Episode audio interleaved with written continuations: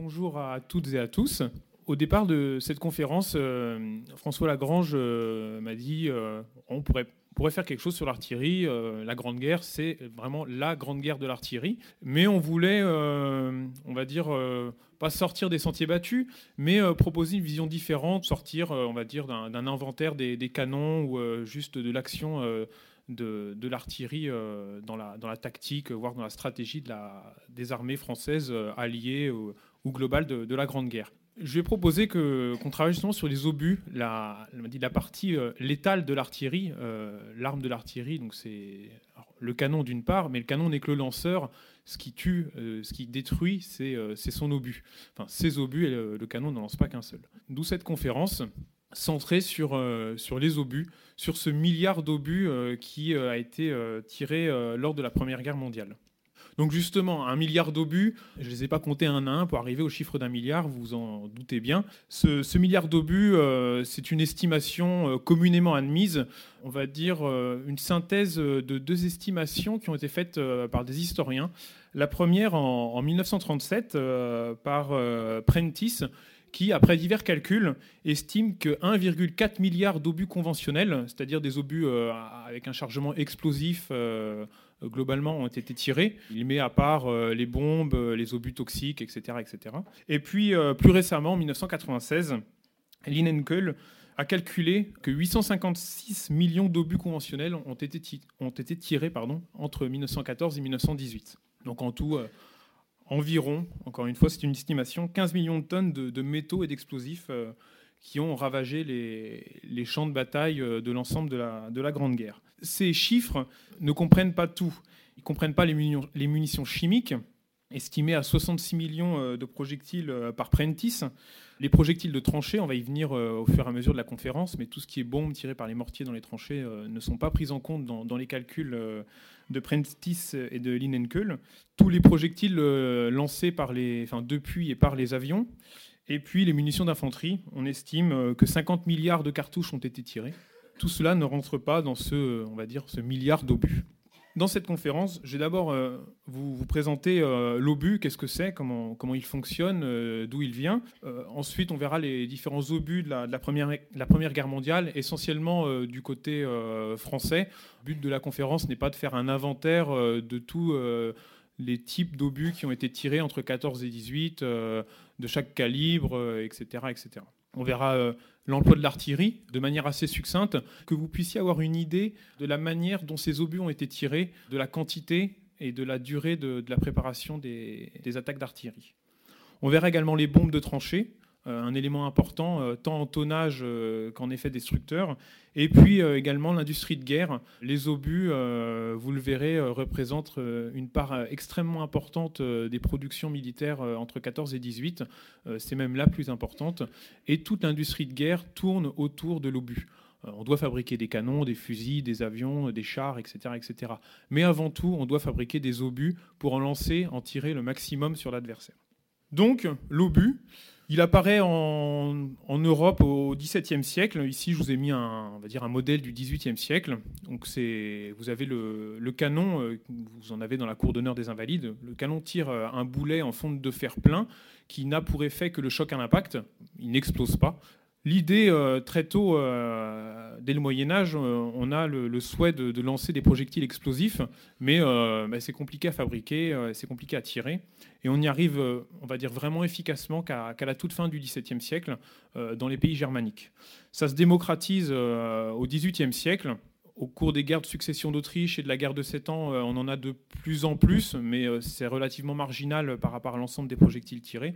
Et puis c'est vraiment sous les guerres de l'Empire que l'obus euh, va prendre une part importante dans le pourcentage de, munitions projetées. Donc voilà, un projectile sphérique en fonte de fer, creux, rempli de poudre noire, et armé d'une fusée. À l'époque, c'est une fusée en bois. Au moment du tir, euh, les gaz euh, de combustion de la poudre euh, qui projette l'obus enflamment la poudre contenue à l'intérieur de la fusée. Et le temps que l'obus fasse sa trajectoire jusqu'à son point d'impact, la fusée se consume. Et si tout est bien réglé, l'obus explose à peu près au niveau du sol, au point d'impact souhaité par l'artilleur. En 1803, un Britannique, Henry Shrapnel, met au point un obus qu'il arrive à remplir de, billes de plomb. L'avantage, c'est qu'en explosant, l'obus répand ses éclats et ses billes sur les fantassins. C'était un obus extrêmement meurtrier. Les, Anglais et les, les, pays alliés en disposent au tout début donc, du 19e siècle. En France, euh, on va mettre du temps à déjà se relever euh, des défaites de 1814 et 1815, et le comité d'artillerie va faire de nombreuses études pour adopter un obus euh, dit à shrapnel, à la shrapnel performant. On n'en aura au final que dans les années 1830-1840. Mais voilà, les fameux shrapnels que vous pouvez entendre ou lire dans des récits de la Première Guerre mondiale vient du, nom de, de, cet officier britannique qui les a mis au point au tout début du 19e siècle. À partir du milieu du 19e siècle, l'obus euh, se rapproche, on va dire, de sa forme actuelle. Il devient euh, cylindro-ogival, euh, oblong, et est muni de tenons. Ce sont des petites pastilles en zinc qui permettent à l'obus d'épouser la, trajectoire fournie par l'âme rayée du canon. la portée et la précision sont largement accrues. On passe d'une portée efficace de 1200 mètres à peu près aux environs de 2500-3000 mètres. à l'intérieur, Voici comment se, composent ces obus oblongs. À gauche, vous avez un obus explosif. Voilà, un obus explosif, il est peint en noir pour le différencier de l'obus à balle qui est lui peint en ocre rouge. À l'intérieur du corps de l'obus euh, en fonte de fer, vous avez un chargement en poudre noire. Il est armé d'une fusée à temps, des petits trous qui permettent de choisir la durée de combustion de la fusée et ainsi euh, la distance d'éclatement de l'obus. L'obus euh, à balle, lui, il est gardé d'une charge de poudre pour qu'il explose, en noir ici.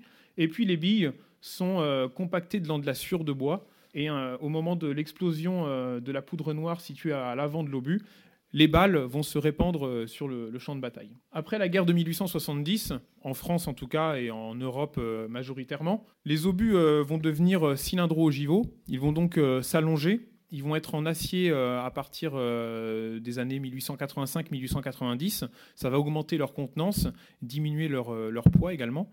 Après, le, fonctionnement est sensiblement le même. Une charge de poudre noire euh, contenue dans le corps de l'obus et une fusée, euh, ici une fusée à temps, euh, qui est plus complexe pour plus de précision et, moins, et plus de fiabilité. L'obus, on le voit ici, est muni d'une ceinture en cuivre. Le cuivre, c'est un métal mou. Ça permet à la ceinture, qui est lisse au, moment où l'artilleur le, glisse dans la culasse du canon.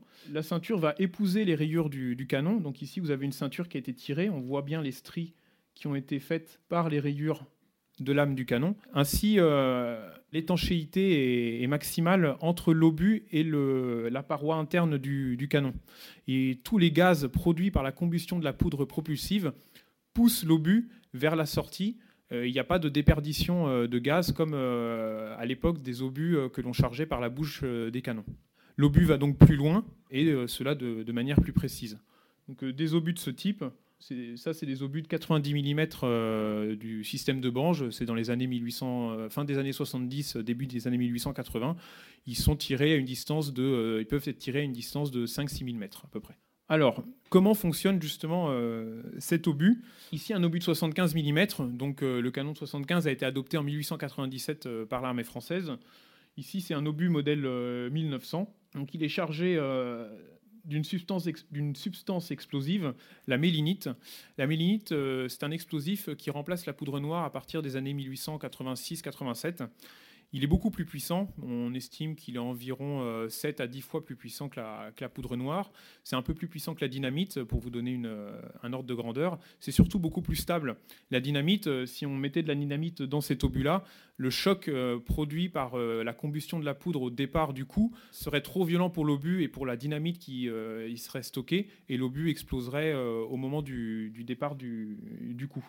La mélinite, c'est très stable c'est tellement stable que l'explosion produite par l'amorce de la fusée n'est pas euh, tout le temps suffisante pour la faire exploser. C'est pour ça qu'ici, en jaune, vous avez euh, ce qu'on appelle une, euh, une gaine relais, donc un explosif supplémentaire qui permet à la mélinite, ici en brun, d'exploser, on va dire, de manière sûre au moment de l'impact. Donc l'obus est tiré. Au moment où il arrive sur le sol, ici, il est muni d'une fusée percutante. Ça fonctionne avec la force de l'inertie le sol, ou en tout cas euh, le contact qui va, se faire au moment où l'obus euh, touche, euh, on va dire, la zone en question, va stopper la, fusée, évidemment, et l'amorce, enfin, il y a un percuteur qui va reculer violemment, taper une amorce, et celle-ci va entraîner la mise à feu de la substance explosive de l'obus. Donc, les effets de l'obus, justement, quels sont-ils?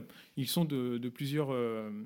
Il y a un effet au départ qui ensuite se décline en plusieurs conséquences. Tout d'abord, euh, l'explosion qui va avoir euh, l'effet de souffle, qui va bouleverser euh, les hommes notamment, mais également le paysage. Ici, vous avez une, photo du champ de bataille de Verdun qui a été ravagé par les, explosions d'obus. Et donc, tous ces, tous ces cratères, tous ces trous d'obus sont le résultat de, centaines, de milliers d'explosions comme celle-ci. Il y a aussi un impact sur les, constructions, les fortifications, les, abris maçonnés.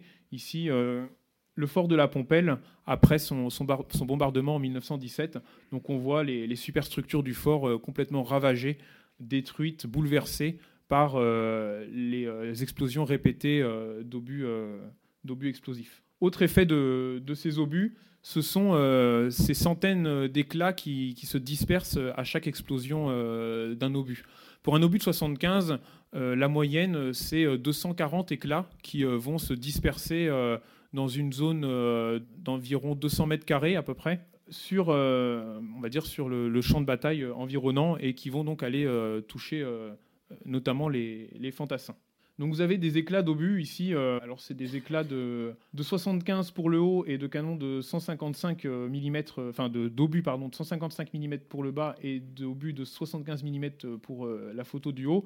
Voici le, donc le fonctionnement de, l'obus à balle. Toujours un, obus de 75 mm. Donc encore une fois, peint en rouge, l'artilleur peut ainsi reconnaître très facilement un obus explosif d'un obus à balle, d'un obus éclairant, etc.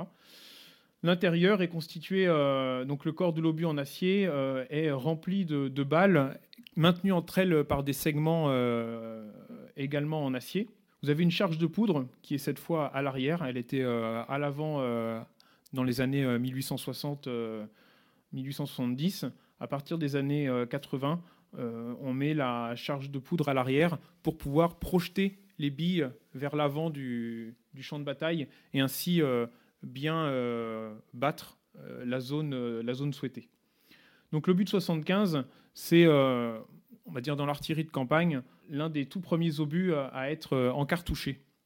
Vous avez le, corps de l'obus ici qui est en acier, la fusée en laiton tout à fait à gauche, et puis cette douille qui contient la charge de poudre propulsive sur la droite de la photo. L'artilleur n'a ainsi qu'un seul objet à introduire dans le canon par la culasse, l'obus encartouché il n'a pas besoin de faire deux opérations, de mettre d'abord l'obus, puis ensuite euh, la charge de poudre euh, propulsive. Alors ça, ça fonctionne euh, uniquement pour les calibres, on va dire, de, petite taille, jusqu'au calibre de 105 mm. Alors je parle pour la Grande Guerre 1914-1918. Après, pour les obus à partir de 120 mm, et notamment pour 155 mm, la charge propulsive est dans un sac en toile pour faire deux fardeaux il faut savoir qu'un obus 75 euh, chargé en 1914, euh, ça pèse dans les 7 kg à peu près. Un obus de 155 mm, ça pèse 42 kg. Donc ici, il faut rajouter les 10 kg de charge de poudre propulsive. Ça devient très fatigant à la longue pour les servants. Donc voilà, un canon de 75 en action sur le front de Salonique, ici. Donc vous avez la pièce avec le pointeur et le, le tireur euh, ici, et de l'autre côté, à côté du, caisson à munitions, les pourvoyeurs qui euh, sont chargés de, sortir les obus et euh, de les amener à la culasse du canon pour être tirés. Seul, seul l'obus part. La douille, elle, ne part pas, elle reste dans l'obus, et quand on ouvre la culasse, elle est éjectée automatiquement. Ce qui explique ces amas de douilles vides sur la gauche de la photo. Alors ces douilles vides, elles sont récupérées, elles sont généralement euh, renvoyées euh, à l'arrière euh, dans les industries qui les fondent pour en fabriquer de nouvelles.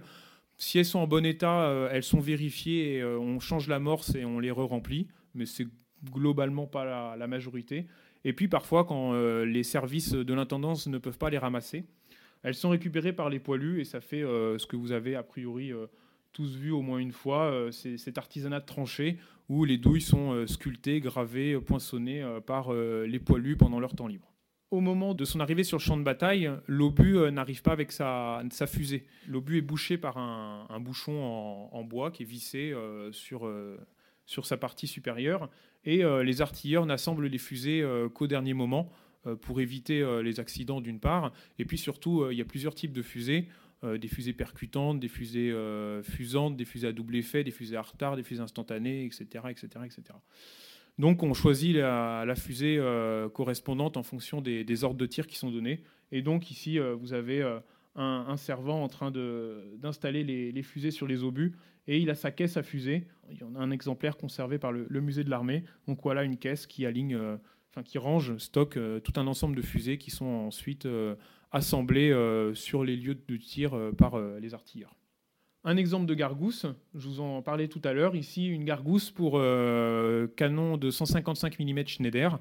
Donc c'est un sac en toile amiantée qui contient la, charge de poudre propulsive qui sert à, projeter tout simplement les, obus. Pour détailler un peu plus le panel d'obus utilisé pendant la, Grande Guerre en France, j'ai pris, euh, on va dire, le, canon le, plus utilisé par, euh, l'armée française, le, canon de 75 mm modèle 1897. Vous en avez deux exemplaires dans les salles du musée de l'armée si, vous souhaitez le voir en vrai. Donc ce canon, lors de sa conception, ne tire que deux types d'obus, l'obus explosif et l'obus à balles que je vous ai présenté précédemment. Il peut tirer tout au cours de la Grande Guerre un tas d'obus divers et variés. Donc je redis l'obus explosif ou également appelé obus ordinaire, l'obus à balles ou shrapnel, que l'on trouve euh, fréquemment dans les, correspondances de poilus. Il peut également tirer des obus fumigènes pour euh, masquer le, champ de bataille et permettre euh, des attaques de l'infanterie. Il peut tirer des obus éclairants pour permettre de nuit d'éclairer le champ de bataille et soit de généralement de, voir euh, les attaques ou ce que l'on pense être euh, des attaques ennemies. Il peut également tirer des obus incendiaires, je ne vous explique pas à quoi ça sert, des obus toxiques, donc euh, de toutes sortes, des obus suffocants, irritants, asphyxiants, vésicants, etc. etc. Ce n'est que le chargement qui, change. L'enveloppe reste globalement la même, donc c'est assez simple de, changer le, contenant de, l'obus et puis également des obus de rupture ou, des obus perforants qui servent à être tirés euh, au départ contre les, euh, maçonneries. Et puis, euh, à partir des années 1916, c'est largement utilisé contre les chars de combat. Alors, tous ces obus sont peints de différentes manières. Et ça permet aux artilleurs on va dire, de choisir les différents types d'obus sans, sans, aucune peine. Donc, il y a différentes couleurs, symboles, marquages qui sont inscrits sur, sur les obus. Donc, ici, je vous ai mis en haut un, obus de rupture. Donc, c'est euh, un obus qui a, une tête euh, pleine. À l'intérieur, il y a une charge explosive qui va euh, le rendre encore plus efficace. Ce n'est pas juste un boulet cylindro-ogival, il a une, charge explosive. Mais lancé à très grande vitesse, sa tête en acier renforcé perce les blindages et attaque très sérieusement les maçonneries. Un obus éclairant, donc une conception tout à fait différente mais euh, le même euh, dessin, euh, enfin quasiment le même dessin extérieur, en tout cas sur la base de l'obus, et à l'intérieur une petite charge de poudre noire pour permettre à l'obus d'exploser dans le ciel, et puis ça va libérer une boîte métallique contenant un mélange fumigène et un parachute qui va permettre à ce, mélange fumigène de brûler, on va dire de, ne pas tomber bêtement depuis la centaine de mètres euh, où il a été euh, tiré et le sol. Donc ça permet d'avoir une, une durée euh, d'éclairage satisfaisante. L'obus toxique, donc généralement ils ne sont pas en vert, autrement ils sont pas en blanc avec des marquages verts, ça dépend de, de, la, de la, substance toxique qui est contenue dans, dans l'obus. Donc pareil, d'extérieur, on est très proche d'un obus explosif ou d'un obus à balles. Alors ici, le dessin a légèrement changé parce qu'il y a eu des améliorations au cours de la guerre qui ont été faites, mais euh, ces améliorations ne concernent pas du tout que les obus toxiques, ça concerne l'ensemble des obus de 75 mm.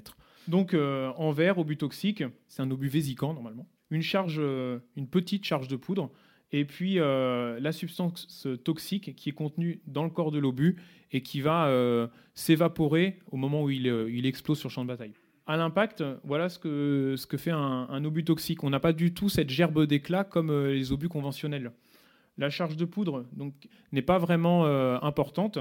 Elle permet juste de crever l'enveloppe de l'obus et le gaz s'échappe le, sur le champ de bataille alors pareil, on ne tire pas qu'un seul obus. Il n'y a pas qu'un canon qui tire un obus toxique. Il y a euh, des dizaines de batteries de canons qui, pendant euh, des heures, vont faire une préparation euh, d'artillerie à base d'obus toxiques, d'obus explosifs, etc., etc. Donc vous avez la partie du champ de bataille que l'on choisit de, battre qui est saturée d'un nuage suffocant ou de gouttelettes irritantes qui vont tomber sur, sur les fantassins ennemis. Alors le tout, euh, je ne vais pas rentrer dans ces, dans ces détails-là, mais on associe de manière euh, la plus efficace possible, désolé pour le, terme, mais euh, tous ces obus pour que les, les fantassins ennemis soient d'abord euh, irrités par, par l'hypérite, donc ils enlèvent leur masque parce que ça, leur, ça les gratte sous, sous, la peau, ça attaque les tissus. Donc à partir de ce moment-là, on lance des obus suffocants. Ils n'ont plus leur masque, donc ils sont, une partie va être atteinte par ces gaz toxiques. Les autres vont remettre leur masque, mais ils vont être gênés, donc ils vont pas être aptes au combat. À partir de ce moment-là, euh, la ligne est désorganisée. On peut lancer une attaque d'infanterie euh, sur un ennemi qui est euh, blessé, tué et surtout désorganisé. À la fin de la guerre, en 1918, les préparations d'artillerie sont composées jusqu'à 20-25% d'obus toxiques. c'est très considérable, ce n'est pas la, part la plus importante, mais quasiment un quart des obus tirés sont des obus toxiques.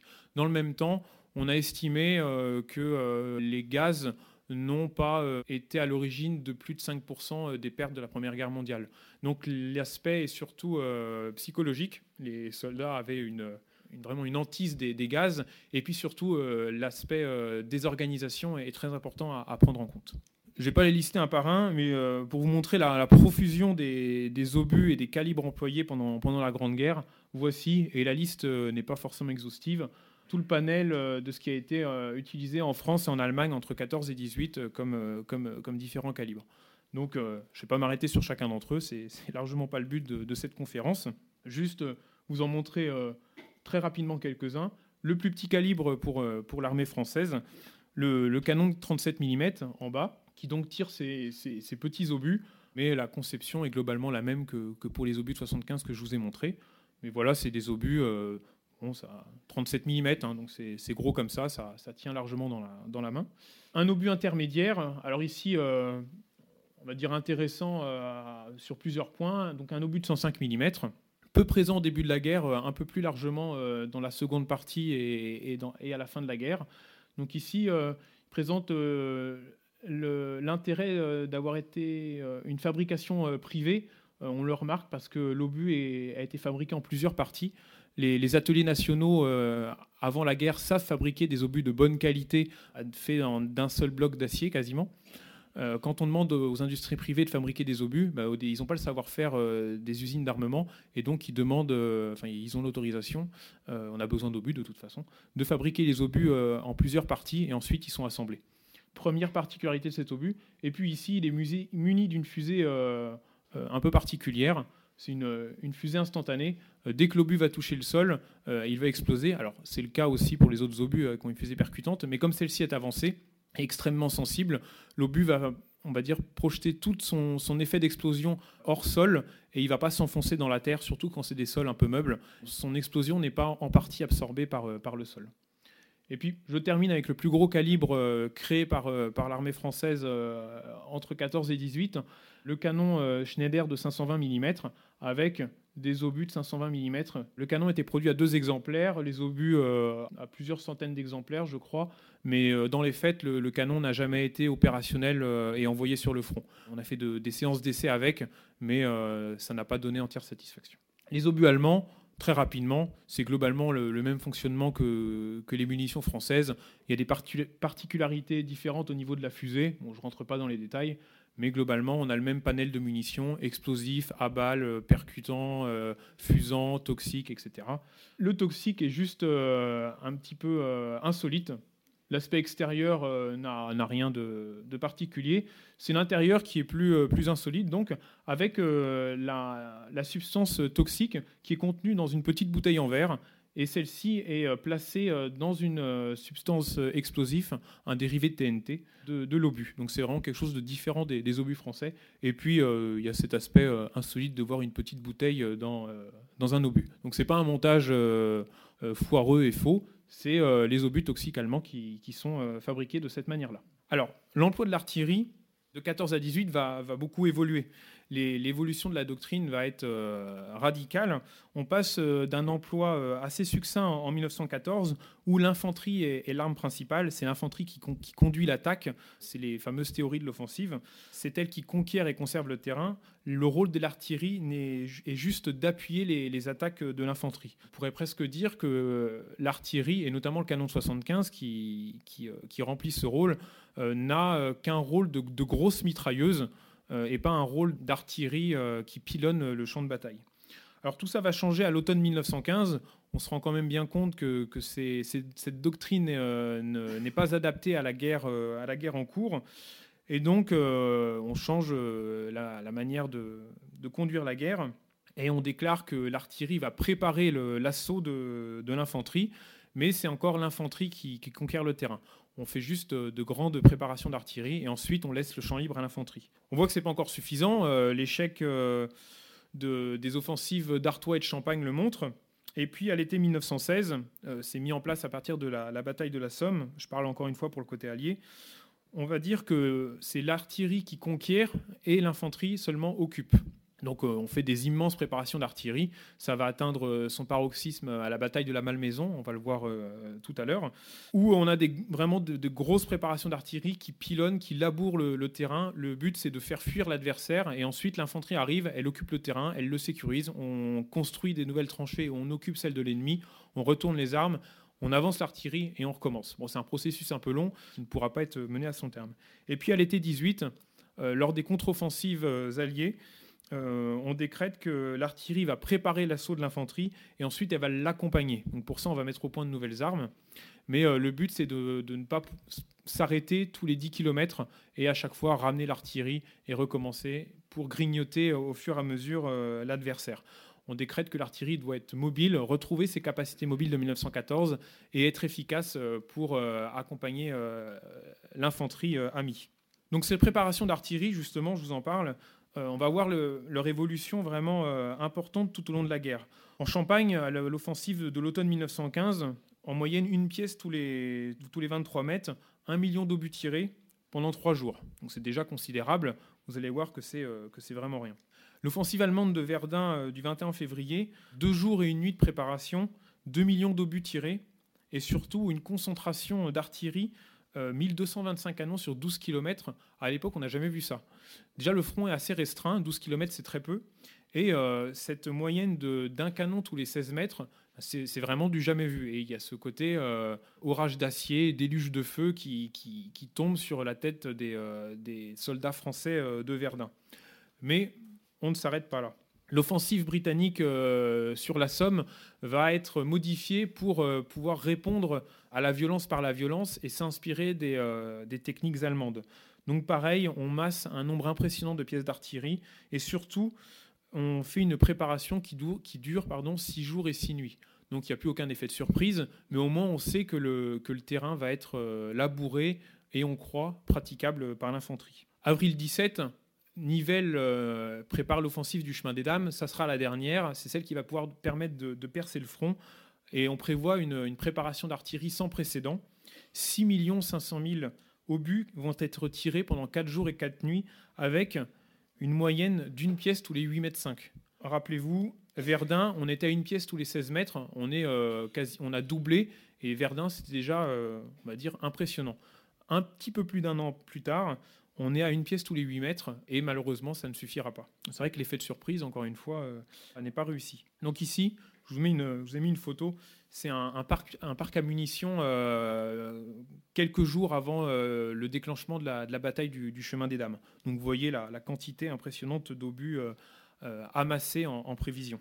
Pareil, l'offensive alliée de juillet 17 à, à Pachendel, 4 millions d'obus, 6 jours et 6 nuits de préparation d'attaque une moyenne d'une pièce tous les 6 mètres 5. Bon, on est dans l'excès presque, mais euh, le salut, euh, on, cherche à percer le front et on ne pense que le salut ne peut venir que de, que de l'artillerie et surtout de l'artillerie lourde. C'est essentiellement, euh, alors on tire tous les calibres, mais au fur et à mesure, il y a une proportion croissante d'obus supérieurs à, à 155 mm.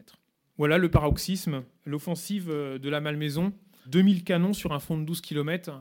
sur la même distance, les Allemands n'en avaient aligné que 1225 à Verdun, donc une pièce tous les 6 mètres. 3 500 000 obus tirés euh, en 6 jours et 6 nuits. La victoire est au bout de l'offensive, mais euh, à quel prix, euh, en tout cas sur le, plan économique Et puis les choses ont changé avec les offensives allemandes du printemps 1918 on va dire, sous l'effet des, théories euh, développées par euh, le colonel Bruchmüller, qui est un artilleur euh, allemand, mais qui a passé l'essentiel de la guerre sur le front de l'Est. Et en 1917, au, moment de la bataille de Riga, il se rend bien compte que ces préparations d'artillerie gâchent l'effet de surprise. Il va donc décider de les raccourcir et donc de les faire extrêmement violentes pour qu'elles aient un impact, mais assez courtes pour surprendre et désorganiser l'adversaire. Résultat, le 21 mars 1918, la préparation allemande ne dure que 5 heures, alors que 6 mois avant la bataille de la maison, Malmaison, elle avait duré 6 jours et 6 nuits. Donc 5 heures, et en 5 heures, on va déverser 3 500 000 obus, donc l'équivalent de ce que les Français avaient euh, lancé en, en 6 jours et 6 nuits. Pareil, 6 000 canons, 64 km de front, et euh, un tonnage euh, extraordinaire d'obus lancés sur, sur les, champs de bataille de des Flandres et de, et de l'Artois. Donc voilà, préparer ces attaques justement. Ce sont à chaque fois des, trains, des convois entiers de munitions qui, convergent euh, vers euh, le lieu euh, d'attaque souhaité par le, haut commandement. Donc tout arrive généralement par voie ferrée, en tout cas jusqu'à la zone arrière du front. Ensuite, ça, se termine soit en voie ferrée, soit avec des camions. Puis les derniers mètres sont parfois effectués à pied par, des soldats généralement des soldats de, l'armée de réserve, de la territoriale, qui sont dévolus à ces, euh, opérations de, logistique. Donc on voit ici des soldats français avec euh, des casiers à obus et qu'ils amènent vers les, lieux de préparation. Lors ces attaques, il faut aussi les camoufler. En haut, vous avez tout un amas d'obus euh, non camouflés. Donc, on a une époque où, dès 1914, l'aviation est les, les, yeux de, l'état-major euh, et de l'artillerie et euh, est capable de repérer euh, les concentrations de troupes et les concentrations de munitions. Qui dit concentration de munitions dit préparation d'artillerie, qui dit préparation d'artillerie dit attaque à prévoir dans le secteur. Donc au fur et à mesure, les soldats vont camoufler généralement sous des bâches les milliers de munitions, mais vu du ciel, l'aviateur ne voit... s'il avait des bons yeux, il aurait vu des bâches euh, camouflées euh, dans les tons kaki à des centaines de mètres d'altitude. il, voit, juste du vert, on va dire. Donc il ne décèle pas ses, préparations, ou il ne décèle pas forcément ses préparations d'artillerie à venir. Je fais un point maintenant sur les, bombes, de tranchée, donc qui ne rentrent pas dans ce milliard d'obus, définis notamment par Prentice dans, ces travaux, ce sont des, projectiles euh, non conventionnels dans le sens où euh, ils n'existaient pas en 1914 et ils ont été pour, en partie bricolés sur le, pendant la guerre et euh, pour certains bricolés sur le front. La problématique de la guerre des tranchées est assez simple. les soldats sont enterrés dans des tranchées et l'artillerie à tir tendu n'arrive pas à atteindre de manière efficace ces tranchées. On va donc mettre au point des armes généralement assez rudimentaires qui permettent par un tir courbe d'atteindre la tranchée adverse. Elle ne tire pas, enfin pas toujours des obus, mais euh, plutôt des bombes. Et euh, ces bombes euh, ont un chargement explosif bien plus important que, les obus.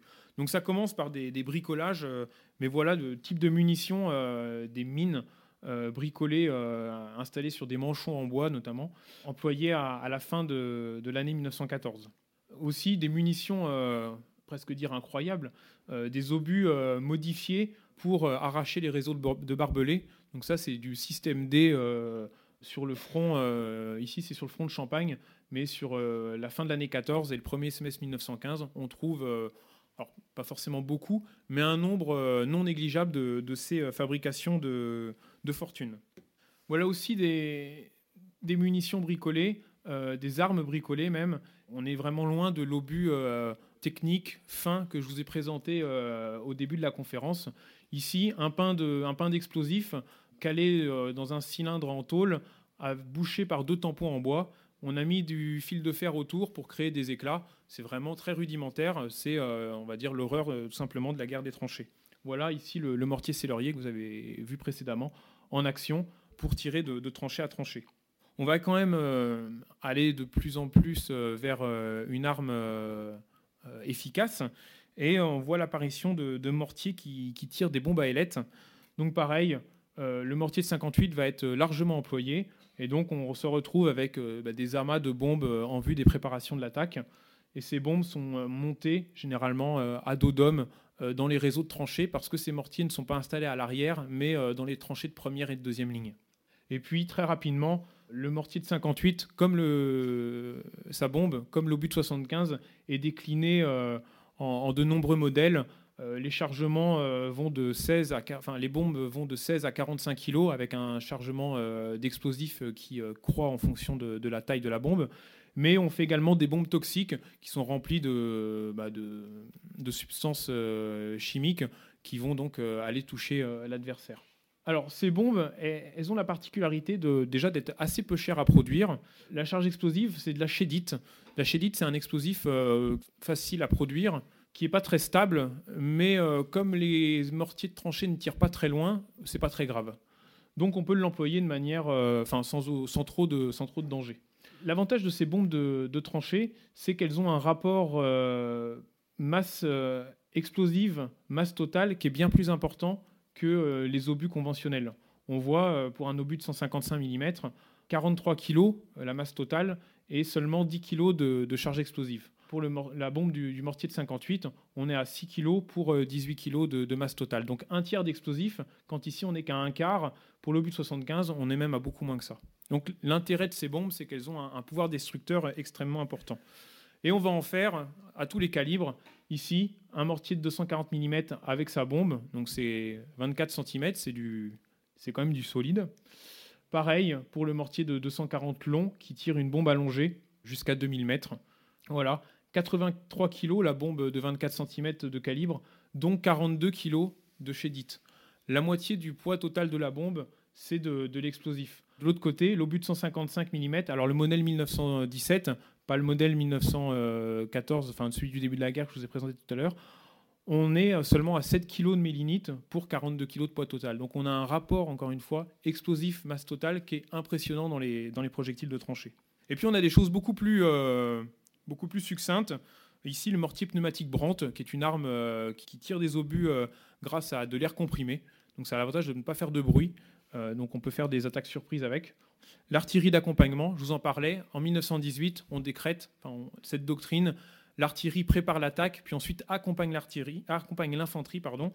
Donc, ça se matérialise avec ces, mortiers, ces mortiers de tranchées qui peuvent sortir des tranchées et être transportables facilement par, par les servants d'artillerie. Et donc euh, cette munition ici avec euh, un empennage spécial pour euh, une meilleure portée. Ces prévisions de tir, on parlait d'attaques, on tire des, sommes, enfin des sommes, un nombre considérable d'obus. Ces obus, il faut bien les fabriquer.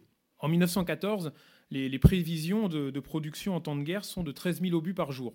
À la fin de 1914, Joffre, donc le généralissime, demande que la production soit portée à 100 000 obus par jour. Donc c'est tout simplement impossible dans un premier temps. Mais en 1918, euh, l'industrie euh, de l'armement euh, en France produit en moyenne 261 000 obus par jour. On a vraiment adapté l'industrie à la guerre. C'est en ça aussi que, que la guerre devient une, vraiment une guerre totale. Tout tourne autour des productions de guerre et notamment des obus. Cette production, elle est notamment incarnée par un homme, Albert Thomas, sous-secrétaire d'État de l'artillerie et, des munitions. Et en 1916, lors d'un discours euh, à, l'Assemblée, euh, il, déclare produire, produire chaque jour davantage de canons et de munitions, c'est le seul programme. Voilà. Il faut faire du quantitatif. Au front, ils ont besoin de munitions, ils ont besoin d'armes. On doit tout faire pour euh, faciliter cette, cette production. Très rapidement, voilà, en décembre 14, voici ce qu'on fabrique en moyenne, encore une fois, par jour 50 tonnes de poudre, 35 000 obus de 75. On a déjà augmenté euh, de 13 000 euh, à août 14 à 35 000 en décembre 14. mais voilà, on produit assez peu d'obus de gros calibre, on ne produit pas encore de produits chimiques, et 200 tonnes d'acier à obus sont importées. La, production nationale ne, suffit pas du tout à, à faire de, l'acier à obus. En septembre 17, les chiffres sont, ont considérablement augmenté. On produit 45 tonnes euh, de produits chimiques, par exemple, alors qu'on était à zéro euh, trois ans auparavant. 6300 tonnes d'acier obus sont fabriquées, 3800 sont importés et le nombre d'obus euh, a augmenté. Pareil, les, consommations journalières moyennes en obus sur, sur le front, j'ai choisi trois types d'obus. L'obus de 75, très courant, l'obus de 105, un, calibre intermédiaire, et puis l'obus de 155 qui euh, va prendre une part de plus, en plus importante au, fur et à mesure du conflit. Donc on a euh, vraiment des, chiffres euh, qui sont en constante augmentation. En janvier 15, les stocks de guerre de 1914 sont épuisés, donc on est, on est à l'économie. On, a très peu de choses. Septembre 1915, les stocks se sont re-remplis. on va pouvoir lancer notamment une offensive en, en Champagne. Et puis, euh, sur la fin de la guerre, on s'aperçoit que eh ben, les obus de 105 et 255 euh, sont à peu près constants dans leur, dans leur utilisation, alors que les obus de 75, on a euh, une. alors, ils ont toujours le. pas le monopole, mais la première place, on va dire, en termes de calibre tiré de munitions, mais la place de plus en plus importante en pourcentage des obus de gros calibre. Produire l'industrie de l'armement national ne, ne suffit pas. Donc, euh, on doit faire appel à, l'industrie privée. Alors ça va être le cas notamment de l'industrie automobile qui va pouvoir reconvertir euh, assez facilement ses chaînes euh, de production. Donc ça va être Renault par exemple qui va, alors qui est assez connu pour les chars d'assaut FT de la, de la fin de, de, la, Première Guerre mondiale. Mais voilà, en 1918, Renault produit 2 millions d'obus. Il y en avait zéro 4 ans auparavant. Donc l'État facilite l'implantation d'usines. On va dire de façon l'État achète tout donc euh, c'est un marché euh, relativement euh, juteux. C'est Citroën aussi qui s'implante De Javel, aujourd'hui, c'est le, parc André Citroën a, remplacé les usines Citroën, mais les usines Citroën du Quai Javel sont installées en 1915 pour produire des obus de 75. André Citroën installe ces usines-là, il va les reconvertir à partir de 1919 pour fabriquer des éléments de pièces automobiles. Mais au départ, c'est fait pour fabriquer des obus. Pareil, Panhard et Levassor, tout comme Peugeot, tout le monde, va s'y mettre. Un exemple euh, que, je trouve assez frappant, l'orfèvre euh, Christophe, qui fabrique de l'argenterie euh, aujourd'hui, qui est assez connu. Pendant la Grande Guerre, Christophe fabrique des douilles d'obus. Donc les usines de, Christophe qui sont situées à Saint-Denis fabrique euh, des douilles d'obus en laiton. Euh, c'est vrai que l'argenterie en temps de guerre, c'est pas forcément un marché très porteur, mais, mais voilà. Donc on trouve des douilles d'obus avec le marquage. alors c'est un marquage militaire, donc c'est pas marqué Christophe sur sur l'obus quand même, enfin sur la douille de l'obus. Mais voilà, Christophe fabrique fabrique des douilles d'obus. Tout le monde s'y met. déjà c'est rentable. Et puis ensuite l'État incite largement l'ensemble de ces de ces industries à à se, à se reconvertir.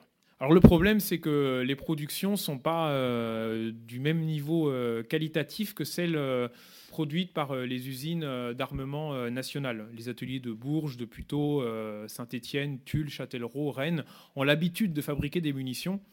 Les productions privées, à partir du printemps 1915, vont créer ce qu'on appelle la crise des munitions à savoir que les canons vont exploser au départ du coup parce que la, munition est défectueuse.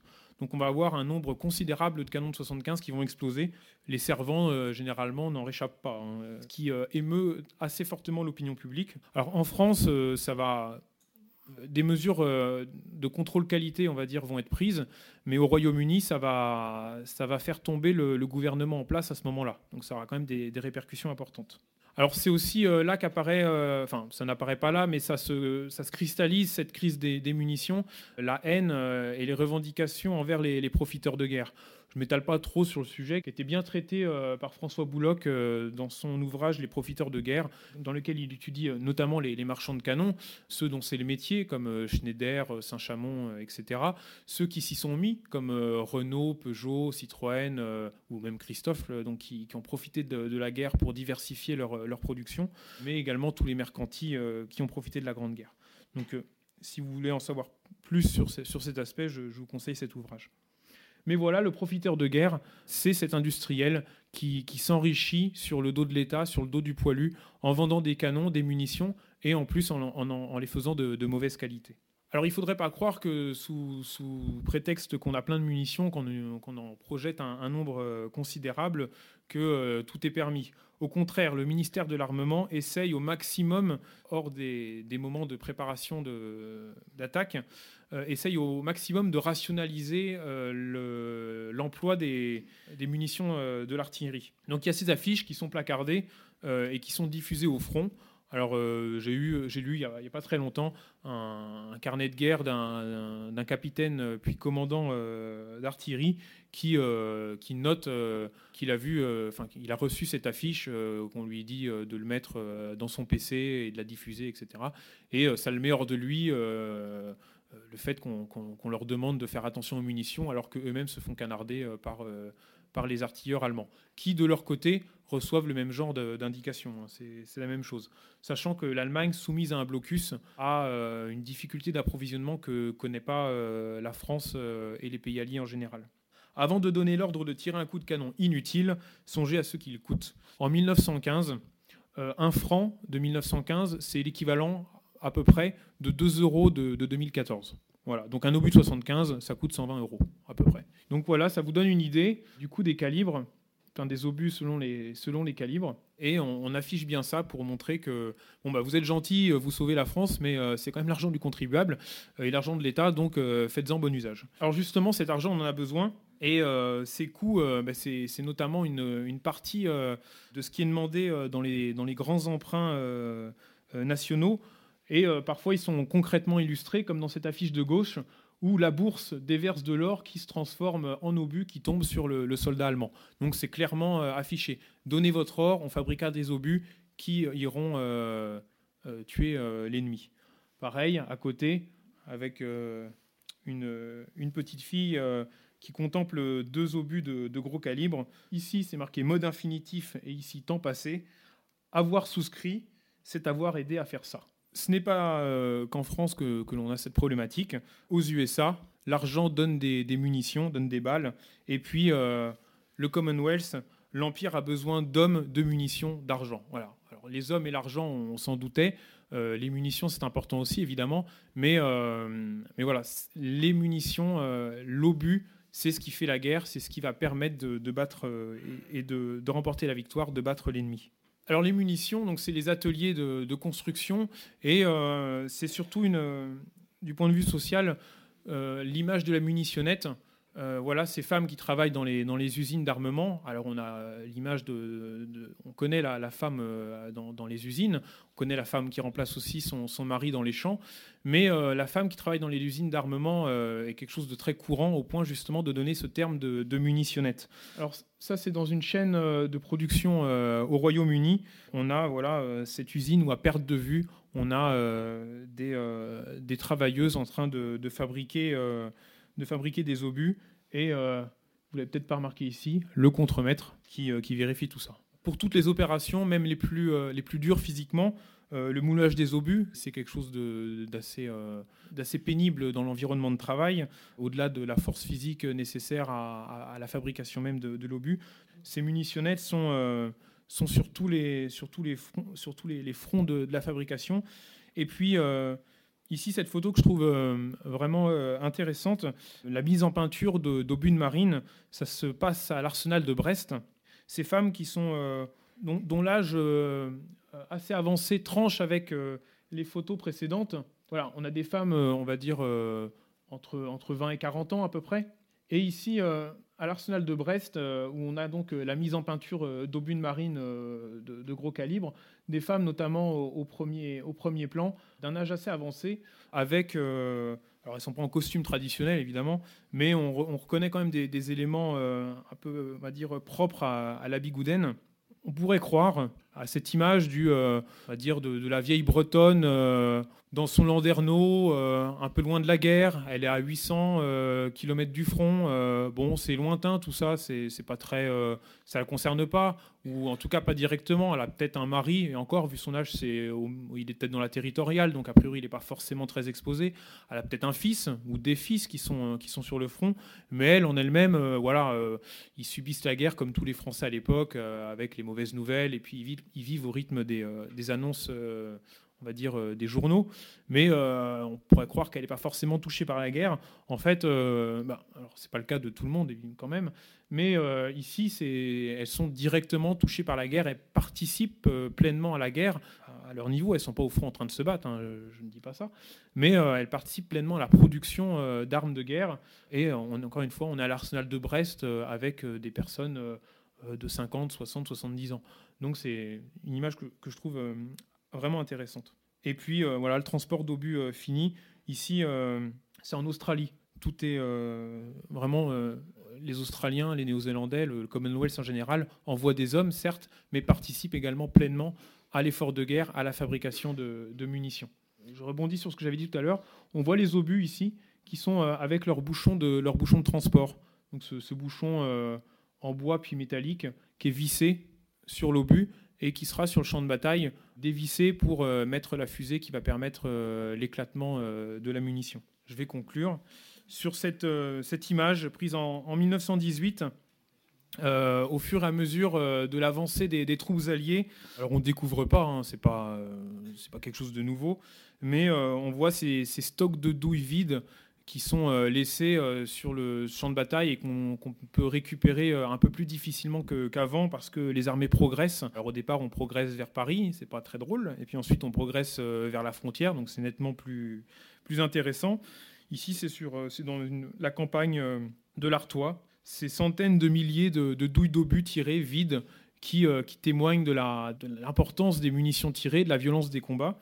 Donc un milliard d'obus conventionnels, plus euh, les obus toxiques, les bombes d'artillerie, etc., etc., etc., tirés pendant la, Première Guerre mondiale. Aujourd'hui, c'est des choses qui, sont encore euh, présentes dans le, dans le sol euh, français. Il faut savoir que chaque année, les services de déminage enlèvent entre 400 et 450 tonnes d'obus chaque année en 2012, 2013, 2014.